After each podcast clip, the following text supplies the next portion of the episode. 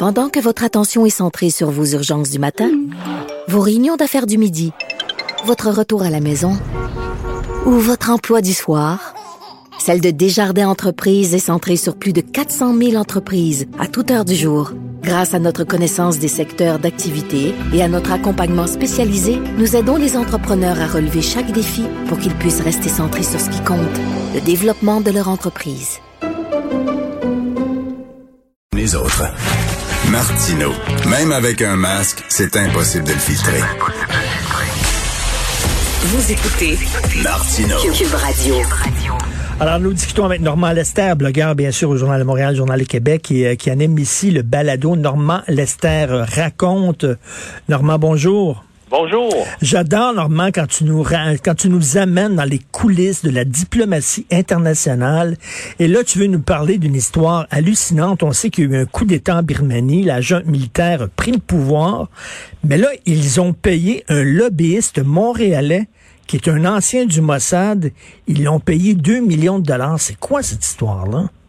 Ben, essentiellement, euh, puis bien sûr, euh, la junte militaire, c'est- c'est- ces gens épouvantables qui ont fait encore 100 morts là, dans la population civile. Ils ont ouvert le feu sur les gens euh, durant le week-end, tu, le- sais. Donc, c'est une junte militaire qui a renversé le gouvernement.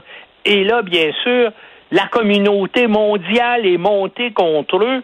Ils ont euh, deux, deux États qui les appuient euh, plus ou moins tacitement, la Chine et la Russie. Pourquoi? Parce que la Chine et la Russie leur vendent du matériel militaire qui leur permet, bien sûr, de continuer à gouverner le pays.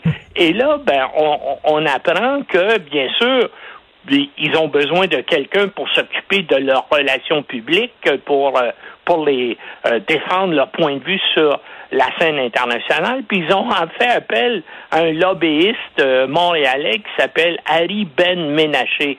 Euh, euh, euh, c'est un type d'ailleurs avec un passé ombrageux et troublant. Euh, c'est un juif iranien qui se présente lui-même comme un ancien agent du, euh, du Mossad, euh, les services secrets d'Israël. Ben oui. Effectivement, Ben Menaché a été acquitté aux États-Unis d'exportation illégale de technologie militaire vers l'Iran parce qu'il a convaincu le jury qu'il a cru qu'il euh, qu'il agissait sur instruction euh, euh, du Mossad. En tout cas, il a été expulsé vers l'Australie. L'Australie n'en voulait pas. Il a abouti à Montréal où il a obtenu la citoyenneté canadienne et donc euh, depuis maintenant euh, la fin des années 2000, ben il s'est installé à Montréal, mais là il a continué à avoir euh, des activités plutôt euh, surprenantes. Par exemple, Ben Menaché s'est mis au service de l'ancien dictateur du Zimbabwe qui est maintenant mort, Robert Mugabe, et puis donc il est impliqué avec lui là, dans des dans des complots contre le chef de l'opposition euh, au Zimbabwe, Morgan Transvaal. Bien sûr, ça n'a pas fonctionné. Puis il a été à un moment donné associé à Arthur Porter. Ah oui. L'ancien président euh, euh, euh, du centre de santé universitaire McGill. Et puis donc, Porter, qui était parallèlement ministre plénipotentiaire du, CA, du Sierra Leone, pays d'Afrique, puis avait confié à Ben Benaché là, le mandat d'obtenir des investissements russes dans les infrastructures portuaires de ce pays-là. Enfin, tu vois un peu dans quoi ce type-là est un peu toujours engagé. Et d'ailleurs, c'est dangereux pour lui aussi. En décembre 2012, sa maison de Westmount a été complètement détruite dans un incendie criminel. Oh, mais ça, c'est quoi? C'est comme un genre de mercenaire, ce gars-là? Ben, c'est ben, c'est un gars qui est, qui est en affaires, puis c'est un lobbyiste qui représente des États. Et, bien sûr, il y a des gens comme la, la junte du Myanmar actuel ou dans le temps Robert Mugabe. Il n'y a pas grand monde qui veut représenter ces gens-là ou qui veulent faire appel à du monde pour les défendre. Et puis, ben, dans les deux cas, euh, son entreprise à lui ben, a décidé d'accepter les contrats. Donc, un gars de Montréal, payé par la junte militaire, c'est quelqu'un que- qui, qui, qui penche vers l'extrême droite, lui. Ben lui, il penche du côté où que les gens le payent. ah non, je trouve ça fascinant, ce genre de personnage-là. Et euh, ben, c'est un, un gars de chez nous, un gars de Montréal. C'est un euh, gars de chez nous. C'est un gars qui s'est établi ici, disons, il y a une douzaine d'années. Et on sait que le Mossad, est-ce que c'est vrai que c'est un ancien du Mossad? On sait que le Mossad... Parce que le Mossad dit que ce n'est pas vrai, mais lui, effectivement, il est citoyen israélien, en plus d'être citoyen canadien il a eu la citoyenneté euh, israélienne. Alors, Mossad, on sait qu'eux autres, ils niaisent pas. Là. Si euh, ils soupçonnent que tu es, un, un terroriste, euh, ils commenceront pas à essayer de t'arrêter ou ils vont, ils vont te tirer une balle dans la tête dans une ruelle. C'est ce qui est arrivé à Gérald de Bulle, un autre euh, Québécois qui est engagé dans des activités ombrageuses. Et, écoute, Normand, donc, le, procès là, euh, pour l'assassin de George Floyd qui commence aux États-Unis, on s'entend que Derek Aucoin, je ne sais jamais comment prononcer son, son nom à l'américaine, Derek ben, Aucoin. Il le présente, il le prononce souvent en, en français. Comme tu sais, cette région-là des États-Unis était à l'origine, faisait partie de la Nouvelle-France faisait partie de la Haute-Louisiane ou du pays euh, des Illinois. Alors, il y a plusieurs, mmh. euh, ben, Saint-Louis, par exemple, la ville de Saint-Louis, tout ça, ça, a tout été fondé par, euh, par des Québécois d'origine. Écoute, ça m'étonnerait que ce gars-là soit vraiment innocenté. T'imagines, les États-Unis ben seraient à feu et à sang. Là. Oui, mais, mais, mais une bonne partie des analystes euh, euh, judiciaire aux États-Unis pense qu'il y a de bonnes chances d'être acquitté. Mais voyons donc. Ben, écoute, regarde ça. Euh, puis d'ailleurs, c'est ça, tout, le week-end, les gens discutaient de ça. Le procès commence ce matin et les gens disent, regardons ses antécédents. Et qu'est-ce que la défense va dire? Ben, ils vont dire, premièrement, que lorsqu'il a été arrêté, il avait consommé des méthamphétamines et d'autres stupéfiants et c'est un arrêt cardiaque, un arrêt cardiopulmonaire qui l'a tué et non la pression sur le cou appliquée par le, par le policier. Et ça va être sa ligne de défense.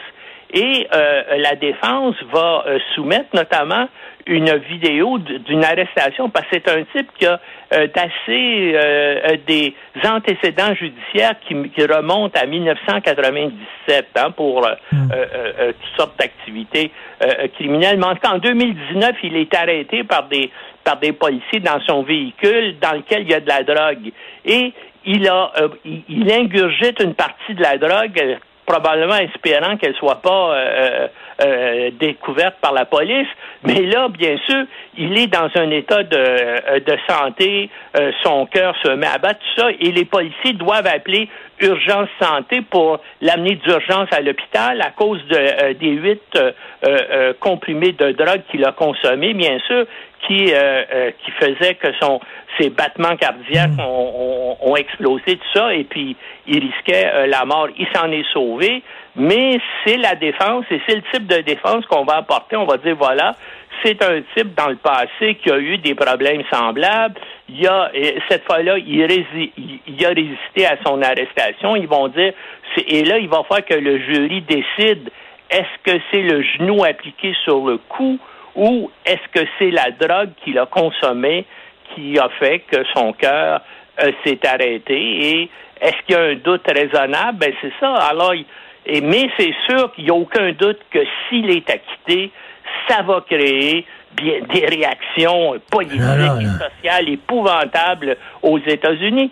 C'est lui, donc, qui est devenu la figure emblématique de Black Lives Matter à travers le monde. Hein? Il, y a, il y a eu des manifestations en sa faveur à travers le monde.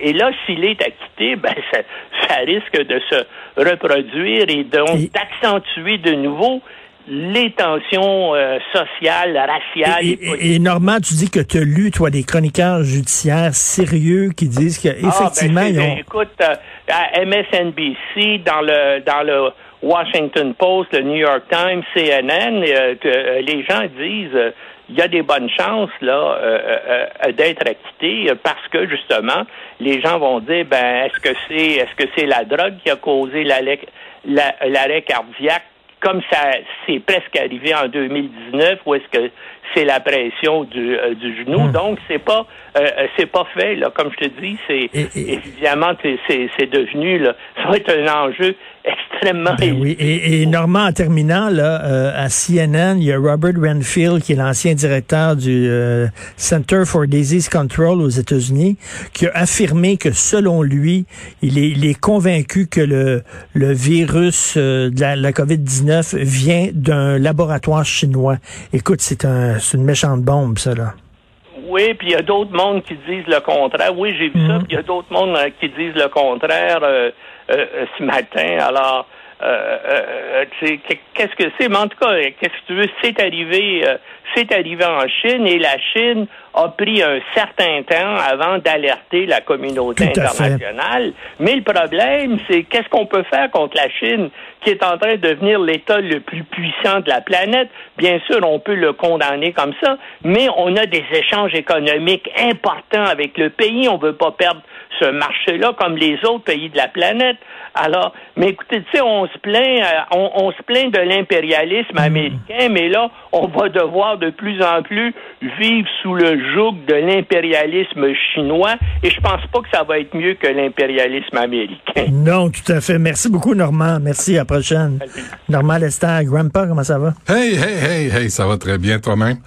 Pas vacciné a- encore, mais ça s'en vient. On a des, on a des plexiglas. Oui, j'ai demandé des plexiglas pour se protéger. Là, le variant, les variants sud-africains, britanniques, c'est la troisième vague. Là, faut, faut se faire, faut se protéger. Tu sais qu'il y a des éclosions dans des gyms à Québec. Fait que, puis un de mes chums qui, qui m'a écrit tantôt, il va dans le gym, puis euh, je il pense qu'il est positif. Là.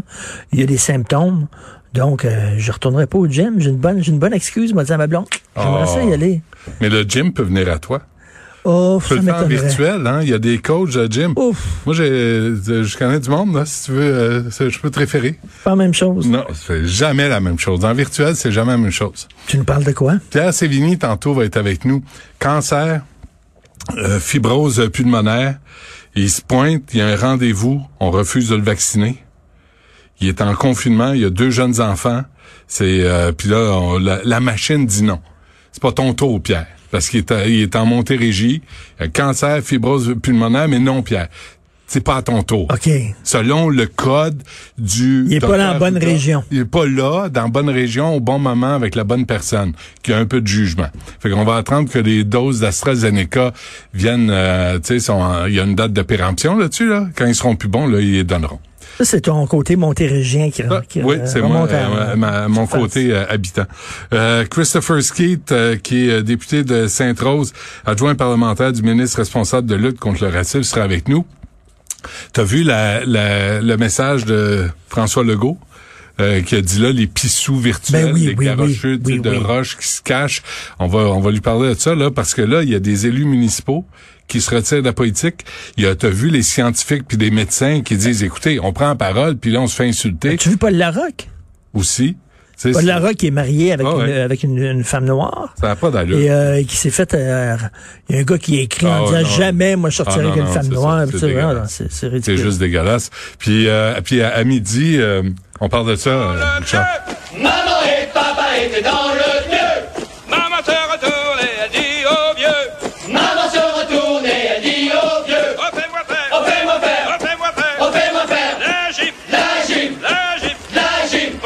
Paul Metal Jacket, là. Oui. Tu de Stanley C'est Kubrick. Full Metal Jacket? La culture militaire. Là, il y a les femmes euh, euh, s'éloignent de l'armée canadienne. Tu te demandes pourquoi? Comment ils recrutent les gens? Le- L'entrevue d'en- d'enrôlement, là, moi, je suis allé voir sur le site des Forces armées canadiennes. Ils parlent juste, es-tu capable de lever des sacs de sable? Mais euh, t'es-tu un obsédé sexuel? T'es- T'es-tu capable de travailler avec une femme sans y pogner le cul? Tu sais, Ben oui. des questions de base, là, pour- Peut-être que si les gars se comportaient mieux, il y aurait plus de femmes dans l'armée. On va en parler avec euh, le colonel à la retraite, Michel Drapeau. Te souviens-tu, le, le- le colonel, justement, dans Full Metal Jacket, là, qui est complètement cinglé et qui demande à un moment donné à une de ses recrues, euh, c'est quoi ta grandeur? 6 et 1. Je savais pas qu'on pouvait empiler de la merde aussi haut. euh, mais ça, euh, c'est choquant, puis en même temps, sur la culture militaire, tu te demandes, c'est ça. Puis pour les casser, pour les envoyer à la guerre, pour les préparer à tuer les autres, euh, là, tu te demandes, tu sais, il faut, faut que tu passes par ça. Bref, c'est ça qui s'en vient. Ça va être bon. On, Ben, va, on va écouter ça. Gratis! Ben, gratis. Alors, Mm-hmm. euh, je vais saluer mon équipe euh, à la recherche. Merci beaucoup, l'excellent Carl Marchand. Merci beaucoup à Maude Boutet à la console réalisation. Jean-François Roy, merci. Et Sébastien Laperrière, le gars de Trois-Rivières. On se reparle demain. Troisième plus bel endroit pour vivre au Canada. Trois-Rivières? Trois-Rivières? Oui, monsieur.